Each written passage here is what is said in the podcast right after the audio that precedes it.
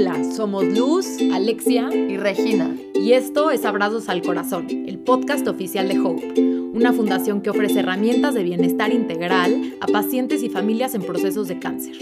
Hablar de adversidades siempre es difícil, pero ¿por qué no empezar ahora?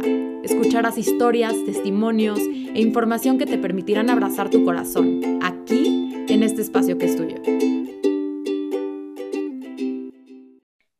Bienvenidos y bienvenidas todos y todas, abrazos al corazón, a este episodio donde nos acompaña José Herrera, un emprendedor, un podcastero, un definitivo pues, portador de sabiduría.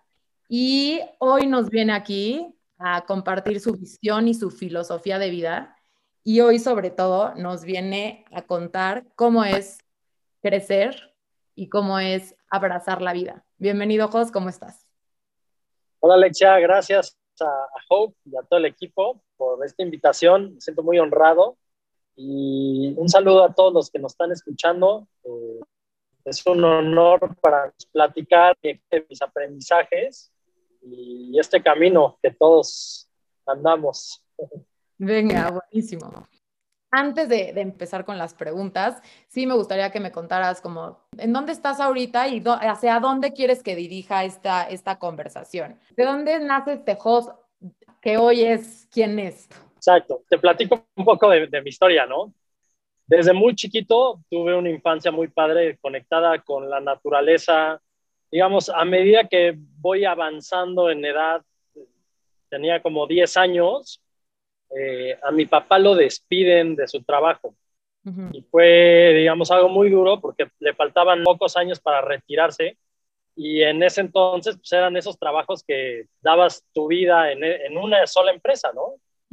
Y entonces mi papá cae en una depresión y a medida de esto también caemos, digamos, en una crisis financiera dentro de la familia.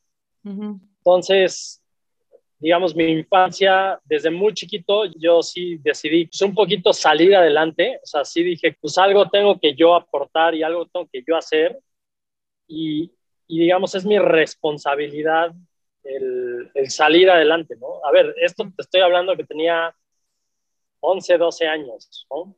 Entonces yo me pongo a trabajar desde muy, muy chico.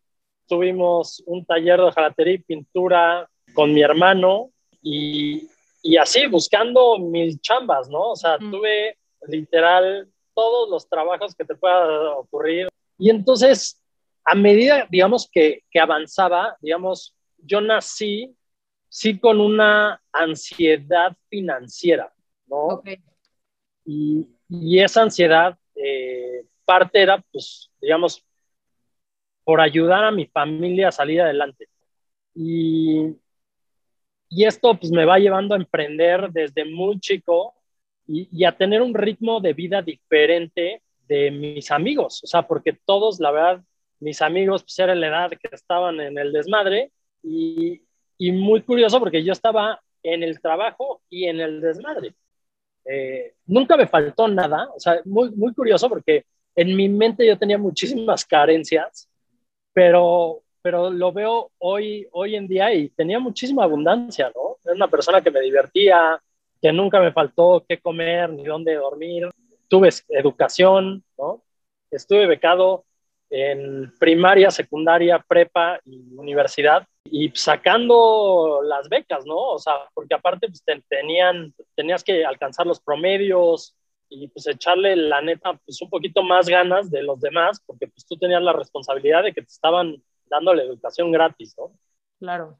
Y pues conforme avanzaba, pues mi mente estaba en emprender, porque parte de mí, yo había visto la experiencia que tuvo mi papá de, de, apostar toda su vida en una empresa y que en un momento dado compran la empresa y le dicen, oye, pues gracias por participar.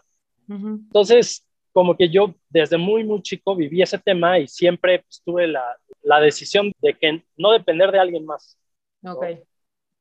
Y pues a medida que fui emprendiendo, o sea, los niveles de estrés y, de, digamos, el nivel de performance que llevaba en ese entonces era insostenible, ¿no? Y, y, por otro lado, pues estás, la verdad, muy chico y no tenía mentores que me hayan apoyado en esos procesos, sobre todo emocionalmente, ¿no? O sea, porque de estar acá, de repente perdías todo y no solo perdías todo, sino que ya hasta debías y ponías en jaque a la familia, ¿no? Claro. Que la familia, por otro lado, en la familia también teníamos deudas con las tarjetas de crédito, entonces era un tema, pues, literal un infierno en, el que trabajábamos y pagábamos. Entonces es una deuda que no se acababa, ¿no? Y total, después de todo eso, literal me colapsé y, y no sé si, si conoces a, Tony Robbins o has escuchado, pero pues es, es un coach de vida que, que, la verdad en ese momento era lo que necesitaba, ¿no? Es una persona súper directa que prácticamente te dice, deja de llorar, la lana que debes ya la debes, lo que importa es enfocarte en qué es lo que vas a hacer hoy. Fue algo muy padre, pero pues, evidentemente digo, te lo estoy platicando muy light, pero fueron, digamos, meses y, años muy fuertes en, el sentido de aprendizaje. Y al final yo creo que también ese, lo que le llaman el roller coaster, ¿no? El, Ajá. La montaña rusa. Te curte, te forja y sin embargo después ya de tener un éxito financiero, viene un tema muy interesante, que es yo salgo a abrir la empresa en otro país. Esto tiene hace como unos siete años, ¿no? Estoy en, en, otro país y en el brazo me sale un, literal, un piquete mosco, que en su momento no peleé y no lo peleé por dos años. Ok. Y cuando llego a México de vacaciones, mi hermana me dice, oye, chécate ese tema que tienes en el brazo, porque como que crecía y no se veía bien, ¿no? O sea, realmente me lo chequé por tema estético. Siempre he huido de los doctores. Entonces voy, me lo checan y me dicen, oye, pues esto, un dermatólogo, la verdad es que no se ve bien, me gustaría que te, te lo checara un oncólogo. Pues voy con el oncólogo y me dice, no, pues te tenemos que hacer una biopsia. Me hacen la biopsia y literal me marca en el momento que está recibiendo el... El. El, y me dice, te tenemos que operar ya, porque tienes un melanoma típico de grado no sé qué, ya sabes, términos de doctores, y prácticamente estás en riesgo de morirte en y, de que, sobre todo, de que se pase el, el cáncer a otras partes, ¿no? Eso era lo, lo, peligroso en ese momento. Porque ya llevabas dos años. Y, y, dos años también con un estilo de vida pues, muy diferente al, al, que tendrías si sabes que tienes un tema. Entonces, fueron momentos muy, muy duros en el sentido de toda la, la incertidumbre que sientes pues, a una edad que, no es normal tener, uno, tener cáncer y dos, tener un cáncer de ese tipo, ¿no? Claro. Y entonces, la verdad, te pasan mil cosas por la mente y yo agradezco muchísimo, de verdad es de las cosas que más agradezco en mi vida, el haber tenido cáncer. ¿Por qué? En, el sentido, el cáncer en sí, digo, es una enfermedad, pero no es buena ni mala. ¿No? el, el, verdadero cáncer o la verdadera enfermedad es nuestra mente. Y es nuestra mente que, que se quiere apegar y quiere controlar y quiere, digamos, aferrarse a una vida que uno no controlamos, dos, que es impermanente. Y en ese momento, digamos, yo no lo entendía. Mi ego me decía, ¿cómo? Yo tengo que, evidentemente, que salir adelante y hacer todo lo que esté en mis manos pero también desde un sentido de, enojo, de, ira, de ansiedad, de no saber qué va a pasar, de tampoco no saber, o sea, cuando te dicen que tienes cáncer, es muy curioso porque nada, nada importa, o sea, nada en tu vida importa. Si, si te querías comprar un coche nuevo, o si tienes una deuda, o si tienes no sé qué, o si te peleaste con alguien, eso deja de importar en ese momento, ¿no? ¿Por qué? Porque tienes algo más, digamos, en una escala de más low, estás en, la escala más básica, que es sobrevivir. Y entonces el tema de el placer, el estatus, sale sobrando, ¿no? Claro. Y fueron, digamos, momentos de mucha introspección, curiosamente también era un sub y baja de emociones. En momentos estaba enojado, en momentos estaba asustado, en momentos estaba contento y agradecido. Y sobre todo, recuerdo que esa semana previa a la operación, tuve unos momentos de muchísima lucidez, como de vivir en, en un momento presente, pero yo te diría hoy que parte, digamos, de mi práctica es la meditación diaria y, la verdad, digamos, he progresado muchísimo. Nunca he sentido la presencia que sentí en esa semana cuando tuve ese tema. ¿Lo atribuyes al estado de sobrevivencia? Al decir, ok, mi vida está en riesgo, entonces hoy tengo que sobrevivir o a qué le atribuyes esta mm, presencia no, Lo atribuyo a un desapego pleno. Literal, el, aceptar que mañana no voy a estar aquí. ¿no? Independientemente de que, que salga del cáncer o no, nunca había estado en contacto con la muerte. Y, es muy interesante este contacto con la muerte porque nadie te enseña y, al final, si lo piensas, todos tenemos un cáncer dentro, todos morimos diariamente. Y cada día es, es un, un, día único que por otro lado no sabes si es tu último día. Nos hemos acostumbrado y, y estamos como en una sociedad que quiere darte mucha certidumbre en la incertidumbre.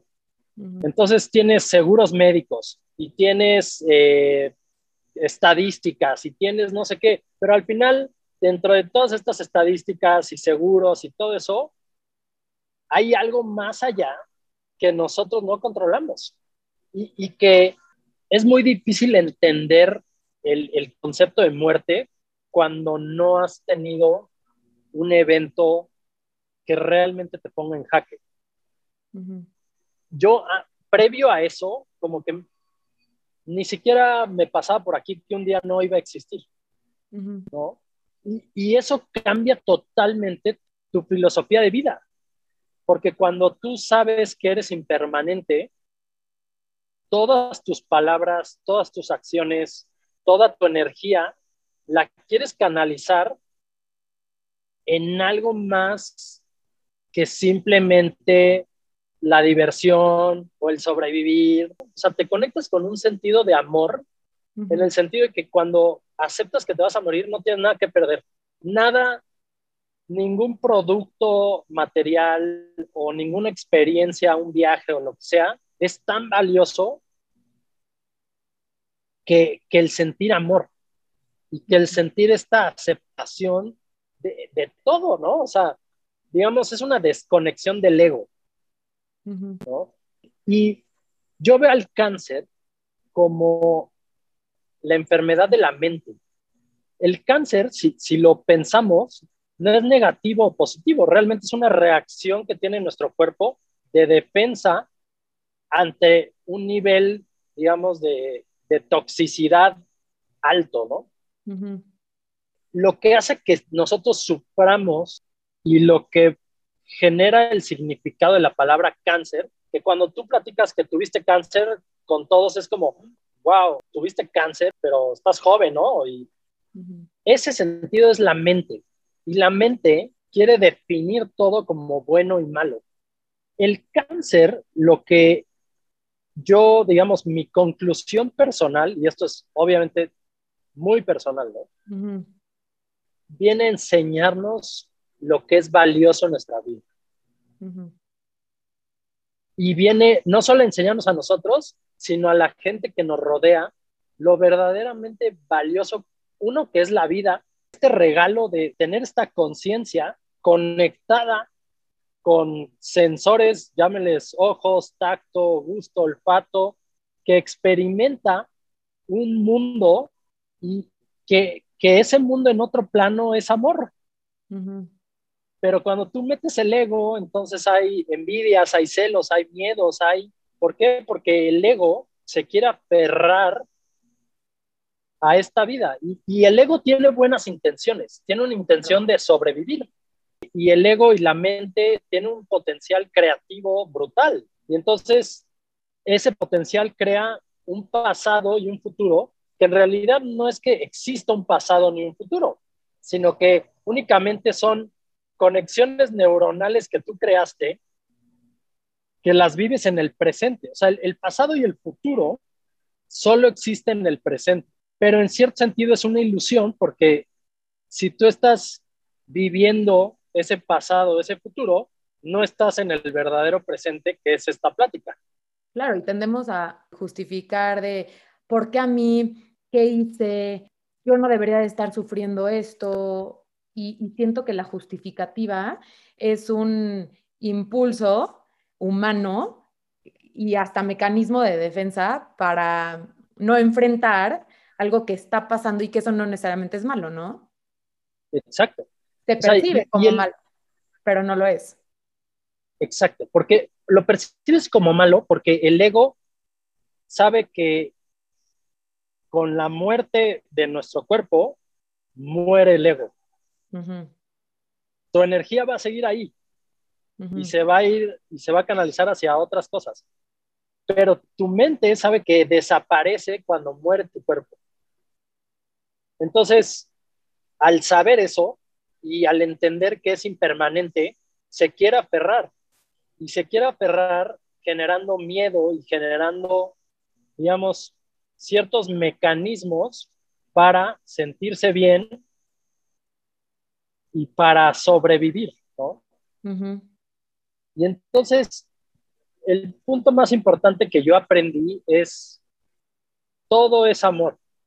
O sea, simplemente nuestros pensamientos manipulan mi visión y meten los miedos, meten las envidias, meten la ira, el coraje y todo eso. Pero en realidad, si tú observas, son heridas que nosotros traemos dentro que generan esos pensamientos y que te intentan proteger.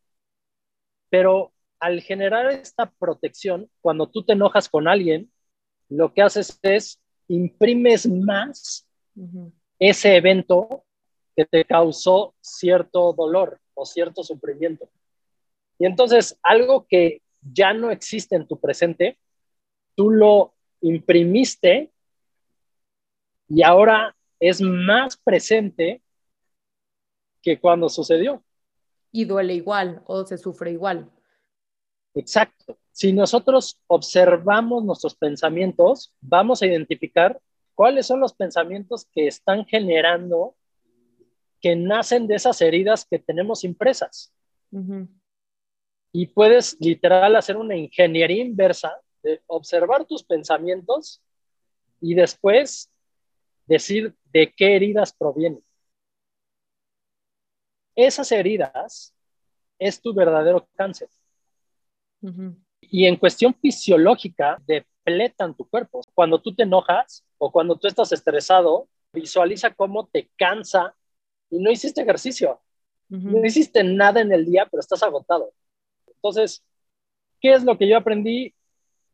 ¿Puedes o no seguir los tratamientos médicos? Yo considero que sí. Yo considero que, que la ciencia ha avanzado mucho y que hay cosas muy buenas que ayudan a, digamos, a darte tiempo o a darte, digamos, recuperarte físicamente. Pero lo más importante es muchas veces, y ojo, lo digo en mi caso porque no todos los cánceres son lo mismo. Claro. Hay cánceres que son muy diferentes, ¿no?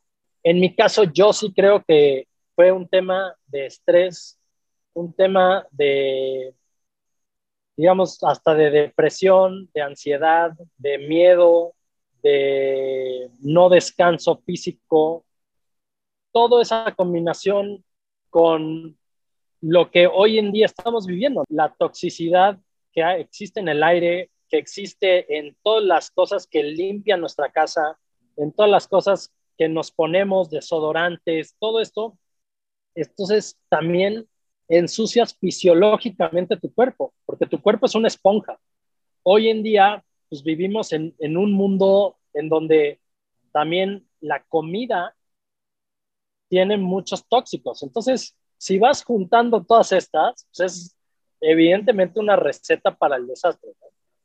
Ahora, lo más bonito del cáncer es, es un gran aprendizaje. Es un aprendizaje que si lo ves, digamos, con esta mirada de amor y de compasión, te enseña tanto en la vida, tanto, pocas maestrías en la vida te pueden enseñar tanto como lo que tú puedes aprender con un suceso así. Y llámese cáncer o llámese un accidente o llámese una depresión o llámese, yo creo que todos los momentos complejos en nuestra vida son grandes oportunidades para conectarnos con el amor.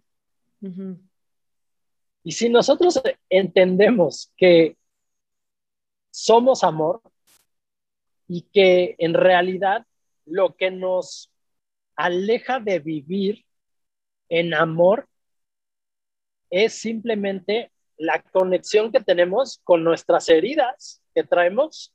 Entonces, cada vez que la energía choca con esas heridas, suelta pensamientos aleatorios. Cada vez que ves a esa persona que te cae mal, observa tu mente y va a empezar a bombardearte con pensamientos aleatorios negativos. Cada vez que comes algo que te cayó mal, lo mismo. Y entonces, lo que tenemos que hacer es simplemente observarlas y no conectarnos con eso, no volvernos a enojar, simplemente observarlas y decir, lo imprimí en mi cerebro porque yo me quería proteger y por eso me enojé con esa persona, porque me quería sentir bien. A nadie le gusta ser rechazado, a nadie le gusta ser humillado, pero cuando entiendes que la otra persona hizo eso porque ella tiene heridas, te llena con una compasión enorme. Y esa compasión te libera el día de mañana de, enojarte con las personas. Y las personas en su naturaleza más profunda no son malas. Simplemente son estas heridas que no han sanado, que salen a la luz para que ellos se den cuenta que las tienen y puedan liberarse. ¿Y qué, qué es lo que pasa? El segundo nivel son tus creencias, ¿no? Nacemos con una programación literal arcaica que heredamos de nuestros papás, pero ¿de dónde lo heredaron nuestros papás? de, nuestros abuelos y de no sé quién y de no sé quién y de no sé quién. Y, y, realmente nuestras creencias muchas veces tienen cientos de miles de años, ¿no? Y súmale toda la dinámica económica en la que vivimos hoy en día, que lo que quieren que tú hagas es comprar. Ese es, digamos, el objetivo de, del sistema económico. En este sistema también ellos conocen perfectamente los triggers, que es genere heridas en la gente y véndeles la medicina.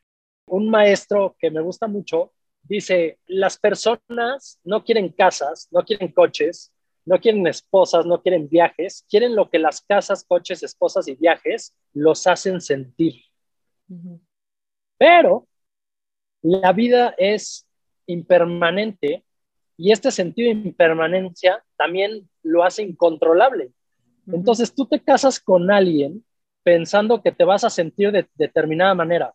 Y oh, sorpresa, esa persona probablemente tiene heridas, esa persona tiene otras creencias diferentes a ti. ¿Y qué es lo que pasa? Te hace sentir diferente de como tú habías pensado que te hiciera sentir y creas una herida porque tú estás necio de que el matrimonio para mí significaba tal o el viaje a tal lugar, yo quería experimentar tal y no pasó porque llovió o no pasó porque me dejó el avión o no pasó por... Y entonces todo el tiempo queremos controlar en esta vida. Y parte de una sanación de cualquier enfermedad es soltar.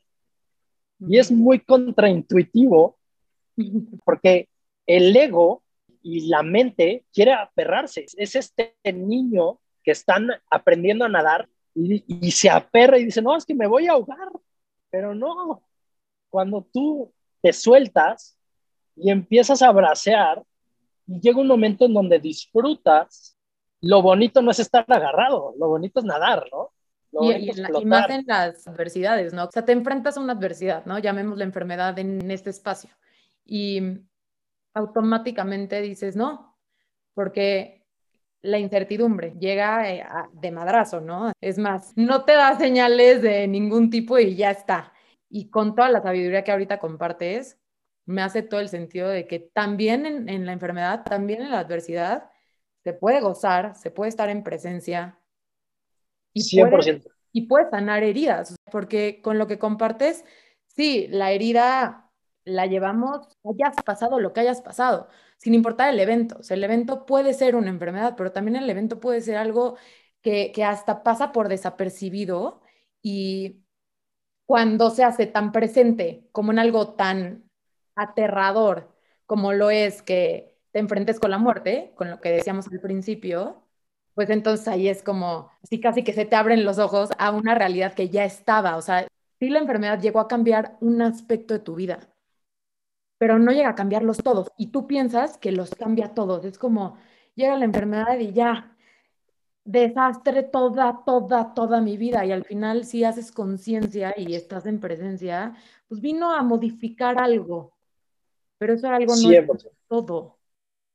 Y, lo ves en, en, casos reales. Recientemente hicimos un podcast con una persona que tiene una fundación de niños con enfermedades terminales.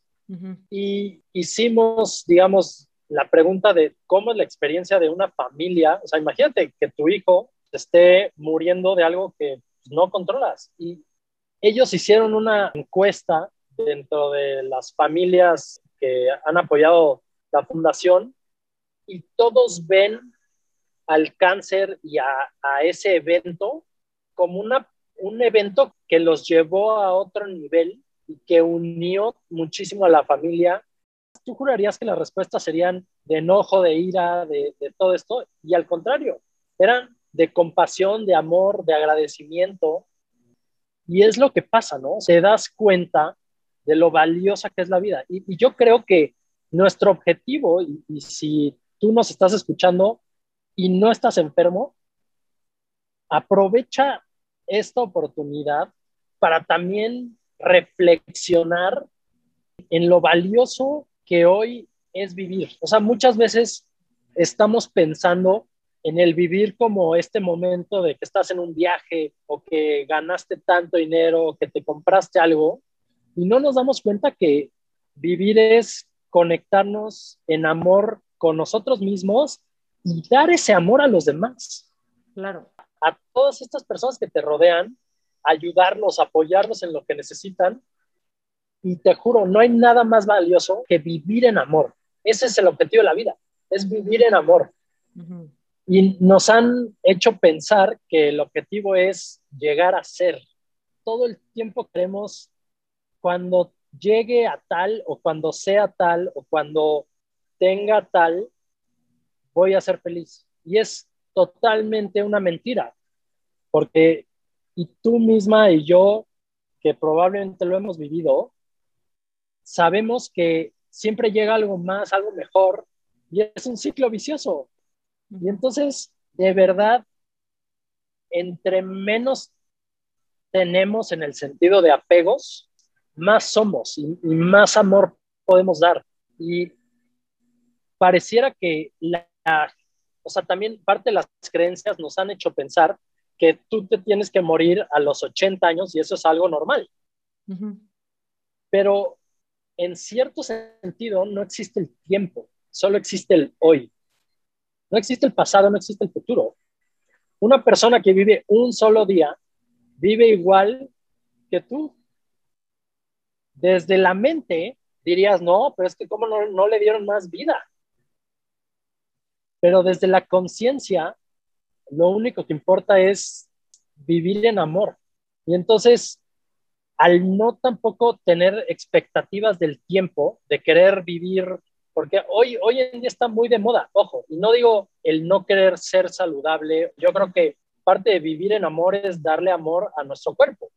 Y cómo es con alimentación, con ejercicio, pero no aferrarse a, querer vivir, porque no controlamos nada. Entonces, fíjate cómo estas mismas creencias van creando las cosas que te van a hacer sufrir en el futuro. Si eso no sucede, ¿qué es lo que va a pasar? Vas a sufrir. Cuando tú vives en amor, esa es tu casa. Y, y, evidentemente es un reto tremendo. O sea, no, no estoy diciendo que es fácil. Y, y muchas veces buscamos muchísimo la comodidad de nuestra vida. ¿Y qué pasa cuando esas cosas se ponen en jaque? Sufrimos. Pero en realidad lo que pasa es, no es que no puedas ser feliz sin esas cosas, sino que te has programado para depender de esas cosas. Cuando tú ves a los niños, nadie juzga, todos son amigos, todos son uno, y ese, ese también es, digamos, la esencia de vivir una vida consciente, es todos somos uno. Cuando entiendes eso, cuando entiendes que no estás separado de lo que te rodea, tú eres lo que te rodea. Y tú tienes una responsabilidad de cuidarte a ti, pero tú eres todo, tú eres lo que te rodea. Entonces, ahí es también cuando viene este sentido de tener una compasión y de preocuparte por cuidar la naturaleza, por cuidar a las personas, por cuidar tu palabra, por cuidar todas estas cosas que, que tienen un impacto en el alrededor. El que tú cultives el amor propio genera una energía, un campo, digamos, electromagnético, que también tiene un impacto en lo que te rodea. Tal vez no es evidente y no lo estás viendo, pero esa energía que tú estás aportando está también teniendo un impacto positivo en, el, alrededor. Entonces, no necesitamos generar algo, un cambio drástico en el mundo para tener un impacto. El vivir en amor es el objetivo más grande que podamos ambicionar. Claro, y dijiste un par de palabras en las cuales quiero reflexionar. La primera es somos, eres, ¿no? Y eso es lo más importante. Y la segunda es compasión. Me enseñaron en algún momento que para ser compasivo o compasiva, literalmente debes de compasión ser y estar y vivir y permitir. Creo que eso es fundamental que sepamos y me haces reflexionar muchísimo. Evidentemente todo lo que dices si a, mí ahorita me está dejando con muchísimo que pensar, que hablar, que platicar. Ya me imagino a los que nos escuchan, pero definitivamente me lleva mucho a eso y me mueve, ¿no? Porque sí, digo, soy y por ser, debo de ser con amor y debo de ser compasiva conmigo misma. Y si soy conmigo misma, puedo ser con los demás. Y con todo lo que hago. Sí. Y hay, hay una un significado de, que escuché de compasión, que me gusta mucho, es navegar en el océano de los demás sin, sin ahogarte en él. Mm. Y es, es entender a los demás, o sea, es entender que todos tenemos estas cicatrices por dentro que muchas veces nos hacen actuar desde el miedo, desde el nivel más bajo, más bajo que es sobrevivir. Y cuando a una persona la pones en jaque por sobrevivir, puede ser agresiva, puede robar, puede hacer cosas que no necesariamente son desde el amor. y, y al final simplemente es eso, es una persona herida. Y cuando entendemos que nosotros también somos personas heridas, te pones a la par de gente que en otros momentos yo diría, no, es que, a ver, entre una persona en la cárcel y yo hay grandes diferencias. Hoy me veo igual. ¿Por qué? Porque ambos tenemos heridas y son esas heridas las que probablemente en algún momento nos hicieron actuar como no queríamos. Y al final, en la medida que podamos dar amor inclusive a esas personas, vamos a generar un mundo mejor y, vamos a sanar esos cánceres que llevamos dentro. Totalmente de acuerdo. Ya nos dejas con muchos aprendizajes, por supuesto, pero para nuestro público en Hope, en Abrazos al Corazón en particular, ¿qué frase, qué mensaje alentador? Porque sí, ¿no? Creo que ahorita estamos hablando de, de una idea de lo que debemos ser, pero creo que para llegar a ser hay todo un trabajo, ¿no? Entonces quizás hay quienes todavía no están ahí. Entonces, ¿cuál es este, este mensaje, eh, pues, que te gustaría compartir a este público tan padre que tenemos? A mí me gustaría dejarnos, digamos, con, hay que también celebrar la muerte. O sea, muchas veces vemos la muerte como algo malo y al final, si lo piensas de, de tal manera, la muerte es un proceso duro, pero es un proceso muy bonito, porque es un proceso en donde dejamos el ego y regresamos a ser nuestra esencia, el amor. Entonces, si tú que me estás escuchando tienes miedo a la muerte, te invito a celebrar la muerte como celebramos la vida. Es un proceso de transición en donde del otro lado es amor. Gracias. Definitivamente sí. Perdámosle miedo también a hablar en estos espacios a la muerte. Creo que son pocos los lugares donde se le da voz a algo que es inevitable. Cuando vives en ese minuto, en ese segundo en el que estás vivo, ya vas a morir. Entonces, gracias por invitarnos a celebrar algo que es igual de importante, igual de sanador igual de mm, inevitable. Entonces, gracias, Jos. Y por favor, compártenos dónde la gente te puede escuchar. Sabemos que tienes un podcast. Cuéntanos. Sí, si tienen alguna pregunta o duda personal, con mucho gusto los, los apoyo. Estoy en arroba I am José Herrera en Instagram. Tenemos eh, Awakers Project, que Awakers nació con la intención de crear personas que ayuden a transformar, certificar a personas para que ayuden a las personas en su transformación. Y sale, sale de esto, ¿no? Entender la importancia de estas cicatrices que todos tenemos dentro y del potencial que tenemos cuando dejamos ir esa energía eh, atorada, ¿no?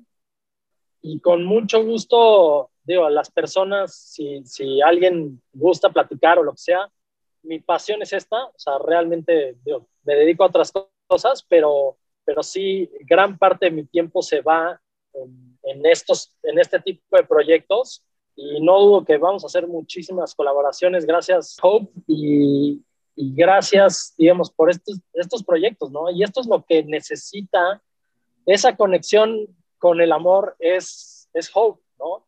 Y es Awakers, y es todos estos proyectos que vienen a sumar en este mundo, ¿no? Y en estos momentos donde estamos viviendo situaciones que nos retan y que nos invitan a soltar, a confiar, a tener fe y, y, a vivir en amor, porque hay muchas cosas que no controlamos. O sea, si algo nos ha enseñado la pandemia es que controlamos muy poco, ¿no? Y a medida que, que soltemos y que dejemos de ir ese miedo, esa ansiedad y que nos pongamos a trabajar en el presente para crear cosas buenas en sociedad, vamos a crear un mundo muy bonito. Pues gracias de parte de Regina de Luz y Mía.